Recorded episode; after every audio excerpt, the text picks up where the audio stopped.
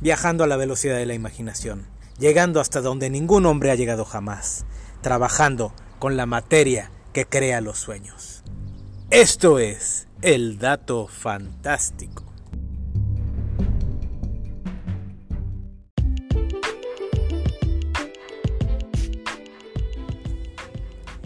En 10 millones de historia de la humanidad, si contamos los primeros homínidos, claro está, y descartamos otras teorías, han sucedido muchas cosas. Civilizaciones han crecido y desaparecido, dejando su huella en nuestra evolución. Sin embargo, también han sucedido eventos que por alguna extraña razón parecen haber ocurrido sin dejar huellas permanentes en nuestra historia o permanecer como meras leyendas. Aunque parezca increíble, se ha especulado, en ocasiones con evidencias, que muchas civilizaciones florecieron y desaparecieron sin dejar ningún rastro o explicaciones. Muchas de ellas parecen salidas de los cuentos de talentosos escritores, pero otras parecen muy reales. Desde la Atlántida a El Dorado, el mundo está lleno de misterios que esperan respuestas y la historia no siempre es la que creemos.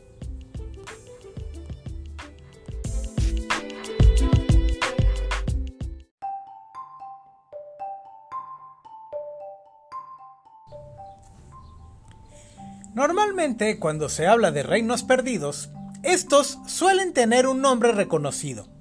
Sin embargo, en este caso, el gobernante era más importante que el propio reino.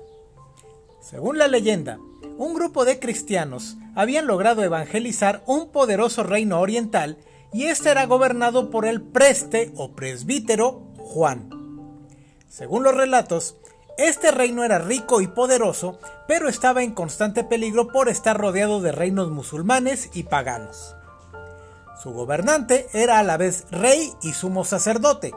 Era un hombre generoso y lleno de virtudes y podía rastrear su genealogía a uno de los reyes magos.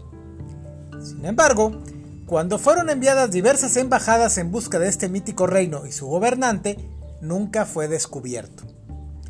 Originalmente se suponía que se trataba de algún lugar de la India, pero posteriormente el reino fue ubicado en Asia Central.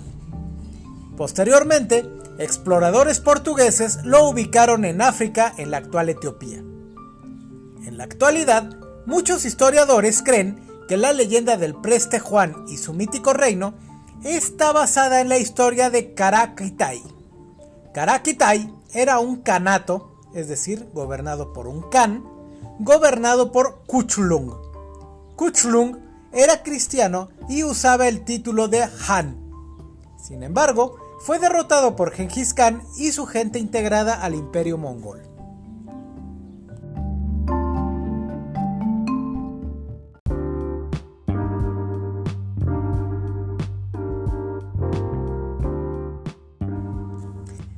El Dorado no es el nombre de un luchador mexicano, es el nombre de una mítica ciudad cubierta con oro. O eso decían los españoles. Todo comenzó cuando Vasco Núñez de Balboa llegó hasta Panamá, donde la tribu del cacique Comagre los recibió con esclavos y oro. Cuando los conquistadores comenzaron a pelear por el oro que habían recibido de los nativos, uno de ellos, llamado Panquiaco, les reclamó su actitud diciendo que si era oro lo que buscaban, él conocía un sitio llamado Tumanama donde podrían hartarse de obtenerlo. Siguiendo sus indicaciones, los españoles llegaron hasta el Océano Pacífico, el cual Núñez de Balboa llamó Mar del Sur. Años después, Pascual de Andagoya escucha de los nativos del actual río San Juan, en Colombia, donde escucha noticias de un extenso y rico imperio. Posteriormente, Francisco Pizarro llegaría hasta el imperio inca y conseguiría conquistarlo. A pesar de las riquezas obtenidas, a los españoles esto les pareció poco comparado con lo que Panquiaco había contado años atrás. En 1528, una expedición de banqueros alemanes escuchó rumores de una rica provincia llamada Sherira, y esto nuevamente alentó a los exploradores europeos. 1534, un prisionero narró a Sebastián de Belcázar que su tribu había perdido una batalla en contra de los chiscas, una tribu cuyo rey solía cubrir su cuerpo con polvo de oro para ofrendarlo a los dioses. Todas estas historias lentamente fueron degenerando en lo que hoy conocemos como la leyenda del Dorado.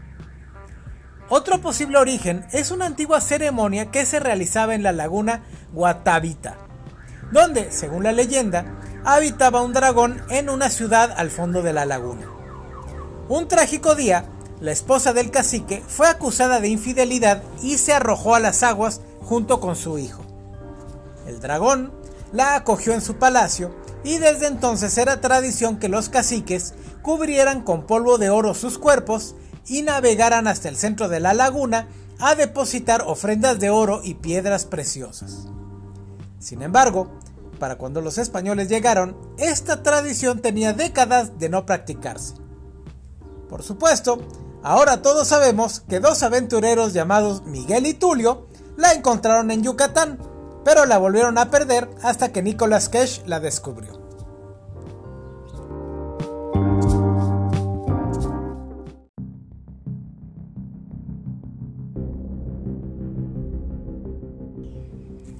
Junto con la Atlántida y Lemuria, Mu es uno de los famosos continentes perdidos. Sin embargo, a diferencia de los otros dos, Mu parece tener algunos datos que amparan su existencia. Fue durante el periodo espiritista que las leyendas sobre continentes perdidos como Atlántida y Lemuria adquirieron gran aceptación. Hoy en día sabemos que es imposible que un continente entero pueda desaparecer sin dejar rastro y en tan poco tiempo como afirman las leyendas. Sin embargo, y aunque en realidad no se trate de un continente en el sentido estricto, es muy posible que una gran civilización en el Pacífico haya existido y desaparecido bajo las aguas. En las costas de Japón fueron descubiertas un grupo de rocas anómalas que según algunos arqueólogos presentan rastros de haber sido talladas por manos humanas. El desconocimiento de semejantes estructuras por parte de los japoneses hace suponer que semejante civilización existió mucho antes que los Yamato, los pobladores originales de las islas japonesas, llegaran ahí. Igualmente, en Micronesia existen una serie de islas con estructuras antiquísimas que los habitantes dicen que ya estaban ahí cuando ellos llegaron. Y de hecho, los nativos se rehusan a permanecer en esas islas después del anochecer.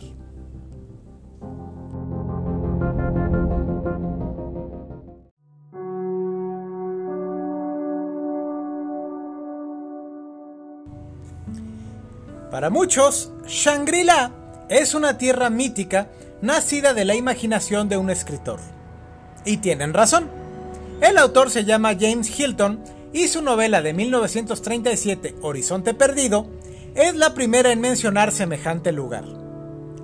Sin embargo, por casualidad o porque Hilton sí sabía hacer su trabajo, Shangri-La está basada en Kembalung, uno de los siete Beyus de la tradición tibetana. Beyus son tierras ocultas, es decir, reinos que no pueden ser accesibles por los simples mortales, creados o fundados el término es un poco confuso, por el monje Padmasambhava. Y son tierras o reinos a los que los lamas acuden en tiempos de extrema necesidad. El problema con los tibetanos es que para ellos un reino espiritual y un reino físico son la misma cosa. El mismo problema que con el Yeti. Así que no es posible saber, al menos de momento, si Kembalung ¿Es un sitio real o una especie de paraíso mesiánico?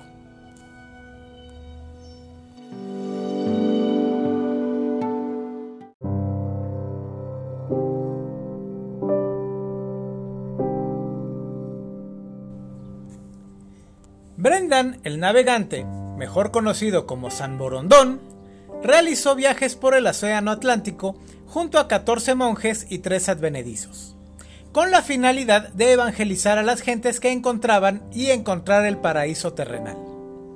Su historia podría parecer un cuento de hadas, de no ser porque existen registros de sus viajes y su contacto con los habitantes de diversas islas. Pero las dos anécdotas que más se recuerdan de sus viajes y las que más dudas han planteado en la historia de sus trayectorias son la de la falsa isla y por supuesto la isla de San Borombom o isla de San Borondón. Según narra la saga, Brendan y sus compañeros llegaron a la costa de una pequeña isla donde decidieron permanecer para celebrar el Domingo de Resurrección. Sin embargo, cuando preparaban un fuego para calentar su comida, la isla comenzó a moverse y hundirse, descubriendo que no era una isla, sino un ser vivo que simplemente dormía flotando bajo las aguas. Después, llegaron a una segunda isla donde descubrieron lo que pensaban era el paraíso terrenal y ahí fundaron una abadía. Brendan dejó a algunos de sus compañeros en la isla y regresó a Irlanda, donde falleció poco después. Cuando otros quisieron hacer la búsqueda de la llamada isla de San Borondón, fueron incapaces de encontrarla. Durante años se pensó que se trató de un error de navegación. Sin embargo, la isla y su abadía han reaparecido a lo largo de muchos años, simplemente para desaparecer de nuevo sin dejar rastro. El avistamiento más reciente de la isla fue en 1954 cerca de las Islas Canarias.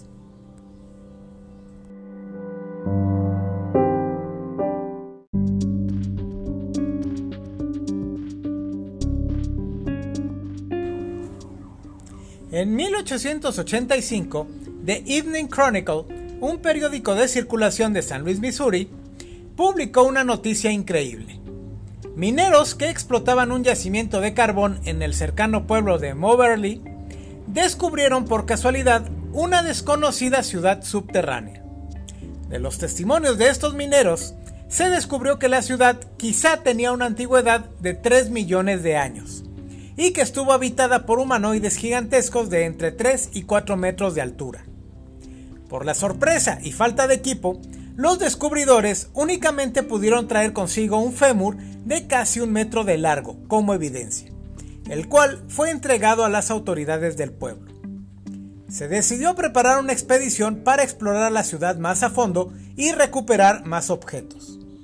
Sin embargo, por razones desconocidas, esta no se realizó y años después la ubicación de esta civilización subterránea se olvidó. Como siempre, Muchos conspiranoicos han afirmado que la exploración fue impedida por los omnipresentes poderes que buscan negarnos la verdad y que todo rastro de esta antigua civilización fue ocultada.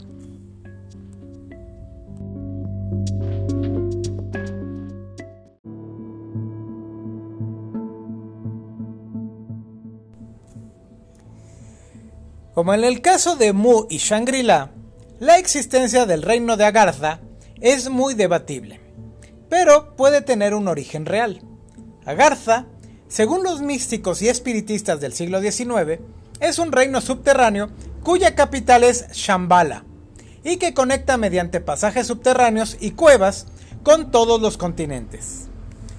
Por supuesto, sabemos que esto es imposible, pero ¿qué posibilidades hay de la existencia de una auténtica ciudad subterránea? A todos nos ha pasado que un día, queriendo remodelar la casa, nos encontramos una ciudad subterránea justo detrás del armario que nunca quisimos mover porque nos daba flojera limpiar de la, parte de abajo. Al menos, eso fue lo que le pasó a un señor residente de Nevesehir en la región de Capadocia, Turquía. Aunque la existencia de fortalezas subterráneas no es rara en esta región, una ciudad de 11 niveles, 7 kilómetros de túneles y con capacidad para llegar a albergar 2 millones de personas, sí lo es. Además, se descubrieron almacenes, establos, depósitos de agua, cocinas, tumbas, baños y todo lo necesario para que una civilización prospere en su interior. Además, la ciudad cuenta con 600 entradas. Pero lo más sorprendente es que esta ciudad no aparece en ningún registro o leyenda.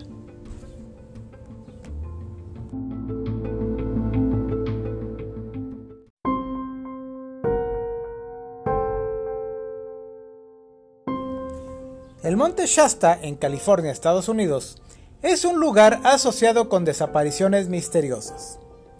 El monte Shasta también es un lugar de avistamiento de extraños objetos voladores y según algunos místicos y espiritistas, también es una de las entradas a la mítica Agartha. Y según las leyendas de los indios locales, el antiguo hogar de una tribu de gigantes, básicamente en este lugar, con excepción del chupacabras, ha pasado de todo.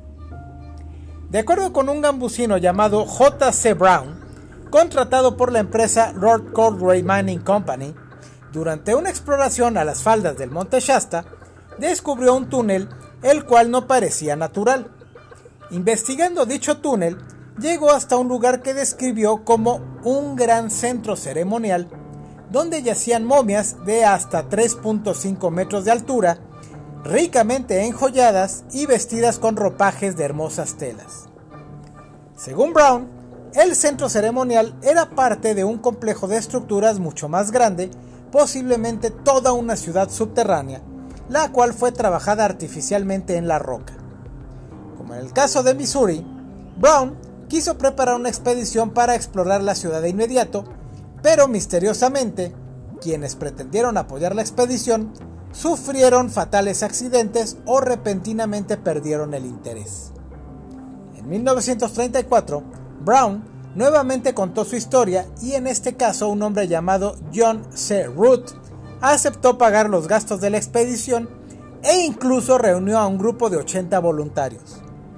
Pero la mañana en que debían partir, Brown no apareció y nunca más se le volvió a ver.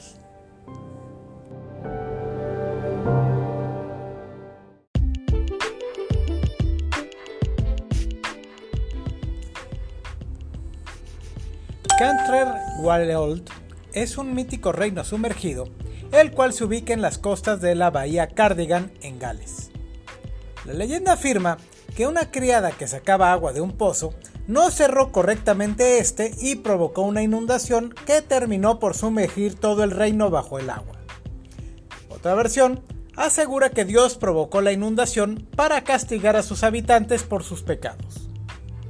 Aunque no hay registro de la existencia de un reino llamado Canter Wild, a lo largo de la historia y en las áreas menos profundas de la bahía, se han descubierto restos de postes de madera y huellas humanas. Incluso hay quienes afirman haber observado estructuras de piedra sumergidas a 4 kilómetros de la costa. Muchos arqueólogos han asumido que la leyenda de Wild es el resultado de la elevación del nivel del mar alrededor de las Islas Británicas.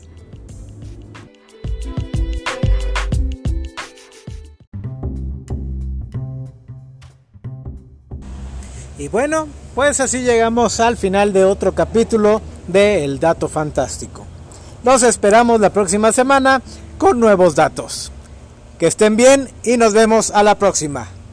Que descansen.